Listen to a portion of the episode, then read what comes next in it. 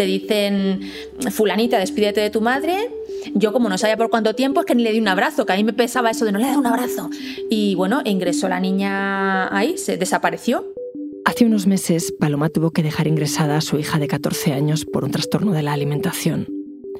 Decidió hacerlo porque vio que ella sola no iba a poder ayudarla. Y esto es algo que le está ocurriendo a cada vez más familias. Por primera vez en dos décadas, hay lista de espera en las unidades de psiquiatría juvenil de los hospitales públicos. Es lunes, 16 de mayo. Soy Ana Fuentes. Hoy en el país, ¿por qué cada vez hay más adolescentes en centros psiquiátricos?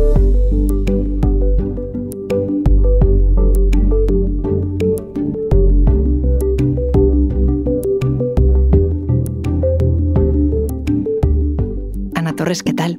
Hola, buenas Ana. Tú llevas todos los temas que tienen que ver con jóvenes. Hace unos meses entraste en una unidad psiquiátrica juvenil, en la del Hospital Gregorio Marañón, en Madrid. ¿Por qué fuiste allí? Porque por primera vez en los 17 años que lleva abierta la unidad de psiquiatría juvenil del Gregorio Marañón, desde que se inició la pandemia es la primera vez que han registrado listas de espera. Han llegado a tener hasta un pico de 10 pacientes esperando cama. Hay que tener en cuenta que tienen 20 camas. Claramente esto nos indica algo. 20 camas y 10 personas esperando a cama, o sea, 50% más. E, exacto. E, es importante también dejar claro aquí, y esto me, me, hicieron mucho hincapié desde el hospital, eh, que no lancemos un, mensaje de alarma ¿no? o, eh, o de alerta porque la Comunidad de Madrid sí es verdad que está poniendo a disposición de los diferentes hospitales los recursos necesarios para que rápidamente esas listas de espera se absorban, ¿no? Entonces sí que desde el Gregorio Marañón me, dejaron claro que por favor no creásemos alarma con esto, porque las familias tienen que sentir esa tranquilidad de que si tienen a un adolescente con algún tipo de trastorno, tienen que acudir a los hospitales. Y el hecho de que haya listas de espera que se pueden resolver en dos o tres días, ellos no quieren que esto sea un freno para las familias. Claro, em, ¿tú qué lectura haces de ese aumento de casos? ¿Es por la pandemia o hay algo más? Pues según lo que me han contado tanto los psicólogos como los psiquiatras de estas unidades, el principal problema ha sido el aislamiento. El hecho de que eh, son adolescentes, están en una etapa muy importante para su desarrollo, una etapa de cambios, una etapa también con, mucha desregulación hormonal y necesitan estar en contacto con sus amigos y, y mantener esas relaciones sociales. ¿no? Precisamente hablando del aislamiento, Paloma es una mujer de 43 años que tuvo que ingresar a su hija de 14 en la unidad de psiquiatría del Gregorio Marañón porque a raíz del confinamiento, eh, la niña pasó 10 días encerrada en su habitación por COVID, se precipitó su enfermedad mental. La niña empezó a obsesionarse con su cuerpo, fue eliminando alimentos poco a poco de su dieta que quedaban desterrados para siempre, pues como por ejemplo el plátano, la pasta, y además quería estar en constante movimiento. Salía cada día a andar 10 kilómetros con su padre y la madre me contó que hasta no se sentaba para ver la tele ni para hacer los deberes. La niña quería estar todo el día de pie. Un día su madre notó que la hija no estaba igual. Cuando salió de esa habitación ella decía, mi hija no, no era la misma, ¿no? Y notó como que se estaba apagando, como que le faltaba energía, vitalidad. Y unos meses después fue diagnosticada con una desnutrición severa. Fue algo que avanzó en muy pocos meses y que no lo vieron venir. Debo decir que, ahora a toro pasado yo puedo decir cuáles han sido esos pequeños cambios, pero son tan sutiles que en el día a día es que no te das ni cuenta. En el caso de mi hija, em, eh, Quizá en mi caso lo primero que, advertí fue eh, pues una cierta incomodidad con cambios físicos propios del desarrollo. Eh, pero bueno, sin mayor importancia. Ella estaba a medio gas eh, y te quiero decir, a medio gas en el sentido de que la veías que caminaba, arrastraba los pies, claro, es un deterioro físico eh, y ella no se daba cuenta. Mm, ella pensaba que estaba estupenda, que ella comía lo que quemaba y eso era felicidad. Paloma estaba muy preocupada por la pérdida de peso de, de su hija y decidió llevarla al médico. Fíjate, es que me he quedado escuchando lo que decía Paloma. Ella quemaba lo que comía y eso era felicidad. Y eso era precisamente lo preocupante. La niña se asustó, empezó a comer más, incluso a rebajar la actividad física, pero había llegado a un punto en que su cuerpo, por inercia, seguía adelgazando. Y de hecho la única salida fue la hospitalización. ¿Y cuando una cría llega en ese estado al hospital, qué se hace? Pues mira, precisamente Ana, esto es lo que más me sorprendió del testimonio de Paloma. Los médicos le explicaron que el cuerpo de su hija había entrado en un estado de hibernación, que yo jamás había escuchado este término. Hibernación. Exacto, hibernación. Y lo que quiere decir es que eh, se pone en marcha o se activa eh, un, mecanismo de defensa que lo que hace es como de alguna manera ralentizar el metabolismo, ¿no? Y a mí eso se me, dejó helada. Y fue cuando nos explicó cómo el cuerpo, cuando no le metes energía, pues tiene que administrar la que tiene. Y si no tiene energía para que seas tan chisposa como antes y tan alegre, eso lo pierdes. Y ahí viene esa sombra, ¿no? Esas niñas que, son niñas que se quedan como desalmadas, deshabitadas. Y eso a un padre es muy impactante. A quien no le conoce no le llama la atención. Pues mira, la niña anda y se mueve y tiene pelo. Pero no, a los que vivimos con ellas, dices, buf, esto no es. Bueno, pues eso va acompañado de que el latido del corazón mm, es muy preocupante y es lo que determina el ingreso. ¿Y, cómo es el lugar donde ingresa la niña? ¿Tú has estado allí? Sí, sí, estuve allí. Y bueno, lo que más llama la atención eh, para acceder lo primero que te encuentras son dos puertas de hierro de, un tamaño considerable que están ambas cerradas con llave, ¿no? Entonces eh, ya, ya, ya te das cuenta de que estás entrando en un lugar donde la seguridad es muy importante y donde el control es mm, primordial, ¿no? Cuando ingresan los pacientes, lo primero que hacen es, eh, se tienen que quitar la ropa, se tienen que dar una ducha y se colocan el pijama del hospital. Las habitaciones, que son dobles, no tienen ningún elemento decorativo, son totalmente asépticas y hay dos mesitas mínimas incrustadas en la pared junto a las camas y un solo armario, que eso también me llamó mucho la atención, con la parte superior como en pendiente. Por lo que me contaron las enfermeras, algunos niños utilizaban eh, la parte superior del armario para precipitarse, ¿no? Y por ese motivo habían cambiado esa estructura de, de los armarios.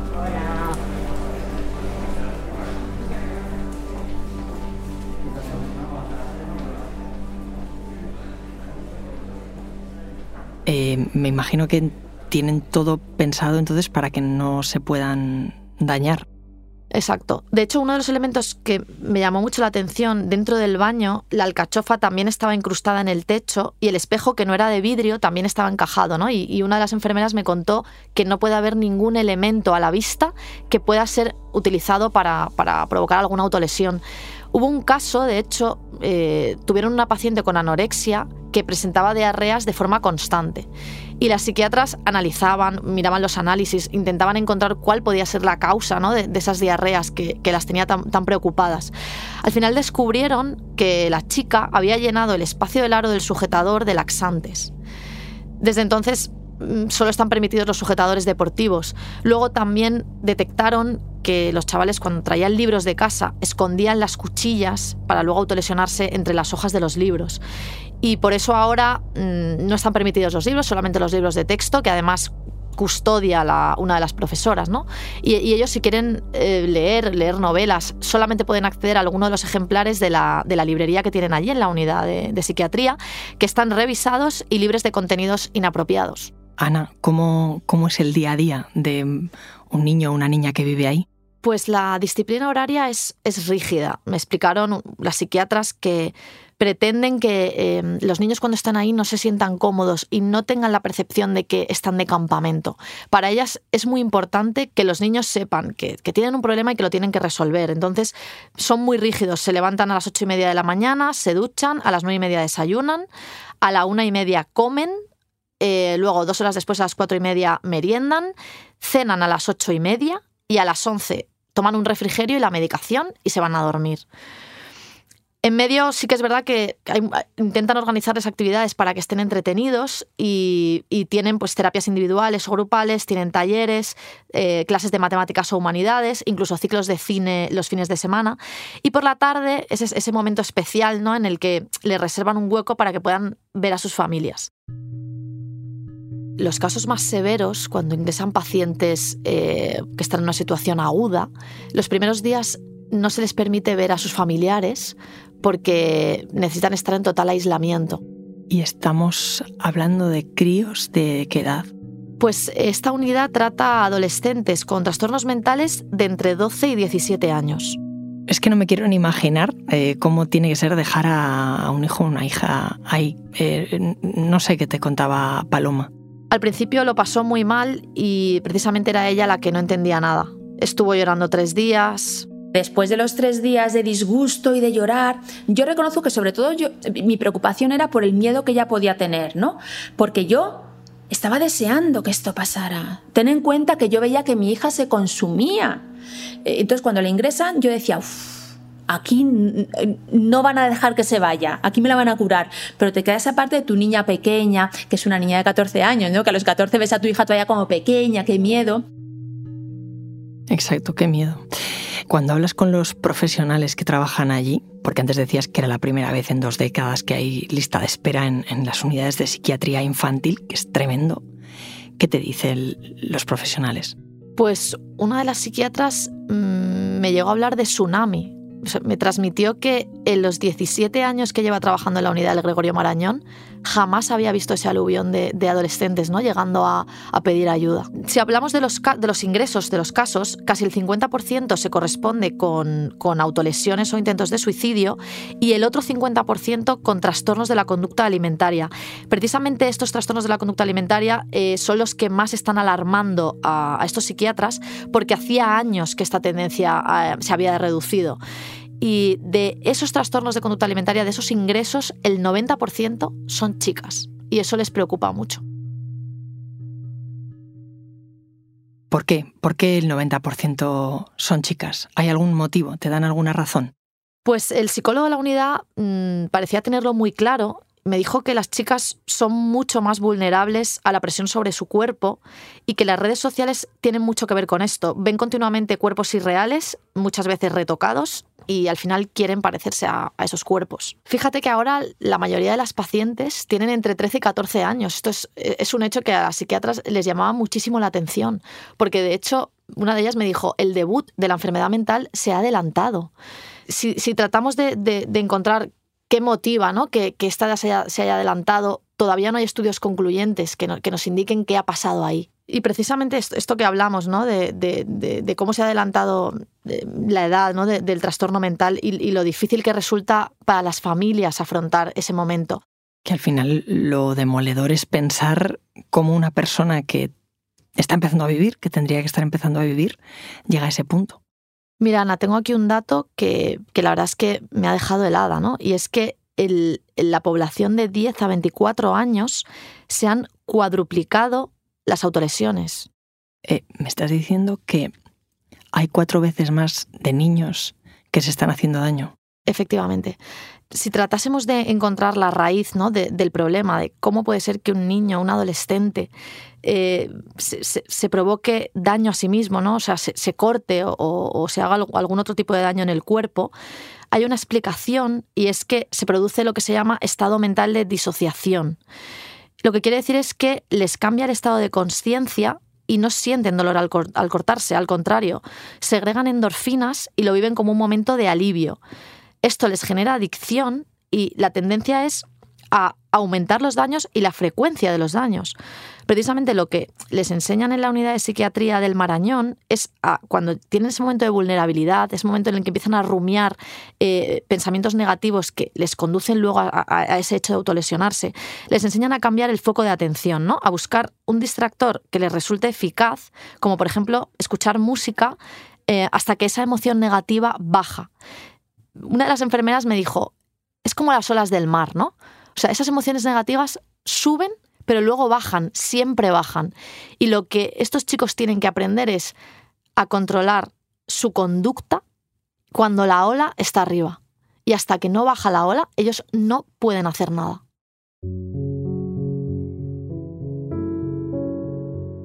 Em, a todo esto, eh, la ventana al mundo que tienen los jóvenes, los que no están ingresados, Em, en gran parte ha sido Internet.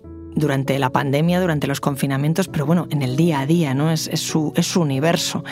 Em, ¿Tú crees que Internet, las redes, están fomentando estos problemas? Eh, ¿Les están dando alas, por un lado, a los chavales para poder salir de situaciones duras, pero por otro lado también los están esclavizando?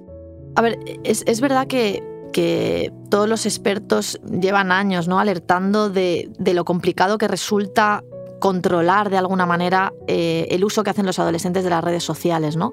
Y es verdad que pasan muchas horas del día viendo, por ejemplo, Instagram o, pasan mucho tiempo en TikTok, ¿no? Y eso tiene algo positivo y es que es la nueva manera que tienen los adolescentes de socializar. O sea, tú le preguntas a un niño de 12 años eh, por qué tiene móvil y el niño te dirá, porque todos mis amigos están ahí. Entonces, de alguna manera eh, es natural que los niños pidan el móvil y es natural que, las familias quieran permitir a sus hijos el lujo de, poder estar en esa nueva manera de sociabilizar.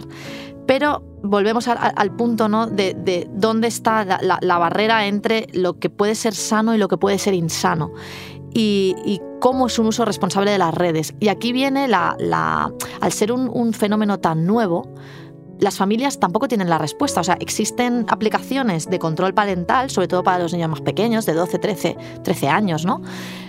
Pero nadie tiene la clave o nadie está dando eh, un consejo infalible de cómo conseguir que tu hijo no quede atrapado por las redes sociales, de cómo conseguir que, que, tu hija no se empiece a fijar en un cuerpo idílico que probablemente esté retocado y quiera imitar eh, esa forma de vida que, probablemente mm, no sea posible. Entonces, el, problema está ahí, que nadie tiene la clave de qué es lo que hay que hacer y qué es lo que no hay que hacer para prevenir este tipo de conductas. A veces ni los padres, como comentaba antes, ni los expertos saben identificar dónde o cuáles son esos territorios peligrosos dentro de la red. Justo Paloma me habló durante la entrevista del día que su hija le mencionó por primera vez el fear food, que es una tendencia que vio en Internet. ¿Qué, es eso de fear food? Pues a ver, el, fear food, que significa miedo a la comida, es un reto que los influencers eh, colgaron o colgaban en diferentes eh, redes sociales, que consiste en meter en una pecera los alimentos que ellos consideran prohibidos, los que no quieren comer, y cada semana van sacando uno de esos alimentos de la pecera y lo comen, ¿no? Entonces es el reto de si conseguirás llegar al domingo con el alimento todavía en la pecera. Eso es el free food. Y entonces, si se comen algo antes de que toque, eh, están fallando. O sea, si hay un reto, no cumplen el reto. Exactamente. Y eso fue precisamente eh, lo que obsesionó de alguna manera a, a la hija de Paloma, ¿no? Una doctora me contó que los trastornos de la conducta alimentaria son de origen biopsicosocial. O sea, hay una predisposición porque son personas con un autoconcepto más dañado, que probablemente es lo que le pasaba a la hija de Paloma, o han tenido estresores vitales que eh, desencadenan ese trastorno. ¿no? A esto se suma que con la pandemia han aflorado muchos conflictos familiares y también ha aumentado el sedentarismo, muchas horas en casa, muchas horas sentados o sin hacer actividad física. ¿no? Entonces al final el adolescente siente que ha perdido el control sobre muchos aspectos de su vida y como quiere tener algo bajo su dominio, pues en este caso concreto es el de los alimentos, ¿no? Al menos el adolescente, en, toda esta pérdida que, que, está sufriendo, siente que por lo menos los alimentos que ingiere los decide él. Todo esto, mm, no sé si a ti te hace pensar en, un fracaso colectivo, ¿no? Si tenemos cuatro veces más de críos haciéndose daño, si tenemos listas de espera en unidades de psiquiatría juvenil, em, fracaso colectivo de, la comunidad. No sé, en el colegio, por ejemplo, cómo lo ven, si has hablado con profesores. Pues eh, los directores de instituto ya desde el año pasado estaban alertando, empezaron a alertar de que, de que las situaciones de, de salud mental estaban empeorando ¿no? entre los niños. En 2020 el suicidio fue la segunda causa de muerte entre los jóvenes de 15 a 29 años por detrás de los tumores. Y toda esta, y, todo este cúmulo ¿no? de, factores de, suicidio, de autolesiones, de trastornos de la conducta alimentaria, han llevado a las autonomías a ponerse las pilas. De hecho, en los últimos meses, muchas de ellas han aprobado por primera vez protocolos para prevenir los suicidios en el ámbito escolar. Y ahí también entran prácticas para que el profesor aprenda a identificar cuando un niño se está autolesionando, cómo tiene que actuar. Por parte de las autoridades sanitarias también se han reforzado los profesionales de salud mental, pero mm, desde tanto atención primaria como incluso de algunos hospitales critican que no se está haciendo mm, de manera, es que son insuficientes todavía los recursos, ¿no? La situación es dramática y no podemos esperar más tiempo de todo esto uno se puede recuperar cuando un crío entra en una unidad psiquiátrica, porque lo decide él, porque le llevan sus padres, bueno, eh, ¿cuál es la, tasa de recuperación? ¿Uno sale de ahí bien? Pues si hablamos concretamente del, del, trastorno de la conducta alimentaria, la intervención mínima en estos trastornos es de entre 3 y 5 años. Y luego hay un dato que, es preocupante porque aunque el 60% de las pacientes, que ya hemos dicho antes que el 90% son chicas, van a tener una recuperación completa, hay otro dato que no es tan alentador y es que el 20% van a presentar una psicopatología acompañante y el otro 20% de manera recurrente va a presentar momentos agudos. O sea, quiere decir que una vez que tú entras en el trastorno de la conducta alimentaria, es muy difícil salir de ahí. Ana, ¿cómo está Paloma? ¿Cómo está su hija? ¿Has hablado con ella? Sí, pues es, muy sorprendente porque, porque, Paloma está muy entera, pese a la experiencia traumática que ha vivido y pese a haber tenido a su hija eh, un mes ¿no? encerrada en una unidad de psiquiatría. Y ella tiene muchas ganas de que, de que se hable de este tema y de que se empiece a romper el tabú y de que ella me decía, ¿no? Incluso las familias eh, con más dinero o con, una clase social más alta o con, estudios superiores, da igual, no importa qué tipo de familia seas. O sea, esto te puede pasar, ¿no? O sea, que, tu hija entre en, un problema de este tipo. Y de hecho, eh, su hija, que yo creo que está siguiendo un poco la línea de, la madre, le, dijo que, le estaba apeteciendo eh, contar su experiencia en clase porque ella cree que mm, hay que hablar de la enfermedad mental. A la niña le ha cambiado la visión que tiene de la enfermedad mental y le apetecía contar su experiencia. Entonces, creo que las dos han salido muy reforzadas, ¿no? Ella dice que ellos, o sea, los médicos de Gregorio Marañón, le devolvieron a su hija. Estuvo casi cuatro semanas, todas las mañanas eh, nos llamaba una enfermera, nos daba un parte detalladísimo de todo de la niña, ¿no? De, y luego es verdad que por las tardes con la niña, pues podíamos hablar unos minutos. Yo no sé si esto es correcto o no decirlo, pero llegó un momento que yo me sentía como si tuviera a mi hija en Estados Unidos haciendo un curso de algo, porque yo recuerdo que con esto del COVID no podía visitar a mi hija coincidió con las fiestas de Navidad, entonces empezamos ya un día a la semana, nos dejaban media horita para verla. Y yo recuerdo que en la segunda visita que le hice, me senté y me di cuenta de que aunque que era yo la que venía de fuera al hospital a visitarla, yo me daba cuenta de que a quien le estaban pasando cosas era ella. Y me decía ella, porque yo aquí mamá me he reído con personas como hacía mucho que no me reía con mis amigos. Y, y ella salió pues con otra luz. Y yo siempre lo digo, mi hija cuando salió no salió la niña que ingresó en diciembre, salió la niña que desapareció hacía seis meses. Y sobre todo a ella le impresionaba eh, que gente iguales suyos tengan tal capacidad de, sufrimiento y de resistencia. Y que casos que a lo mejor a los, al, público de la calle piensen pues que pobrecilla lo que ha intentado hacer que, que, que, que despreció la vida entonces mamá me decía mamá no es que fulanita o menganito es que no sabes cómo les gusta vivir cuando publicaste el reportaje en El País, ¿hubo reacciones? ¿Te escribió gente? Pues no te puedes imaginar la cantidad de gente que me escribió eh, esos días, ¿no? Tanto el día del reportaje como los días posteriores. Gente que hacía mucho tiempo que no veía, de instituciones, de universidades, eh, amigos. Es verdad que la mayoría de ellos son personas que tienen hijos y muchos me decían, es que mi hija en su clase tiene una niña que que está con anorexia o tiene una, compañera de clase que ha dejado de comer o, ¿sabes? O sea, muchísimas familias que se sienten identificadas con esto y sobre todo lo que me transmitieron es su miedo. Me decían, es que tengo miedo porque mi hija está en esa edad, o sea, está precisamente en, la adolescencia, ¿no? Es que le puede pasar a cualquiera, ¿no?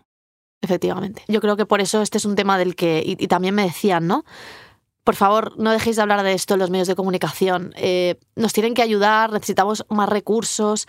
Eh, por ejemplo, en la Comunidad de Madrid, cuando, cuando tienes un problema de este tipo, si por ejemplo no ha habido intento de suicidio, ¿no? que es una de las primeras cosas que te preguntan en el protocolo, la cita, la primera cita que te dan eh, con el psicólogo puede ser de hasta tres meses.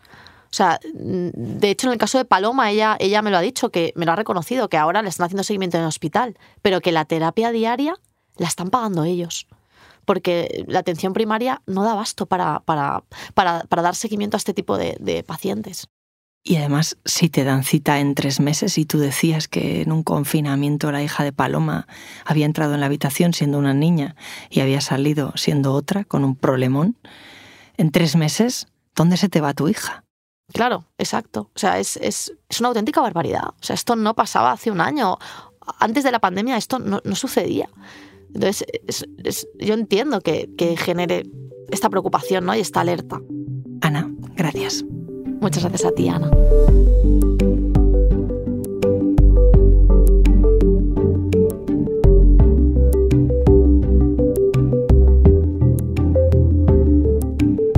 Este episodio lo ha realizado José Juan Morales. El diseño de sonido es de Nicolás Chabertidis y la dirección de Isabel Cadenas. Yo soy Ana Fuentes y esto ha sido Hoy en el País. De lunes a viernes volvemos con más historias. Gracias por escuchar.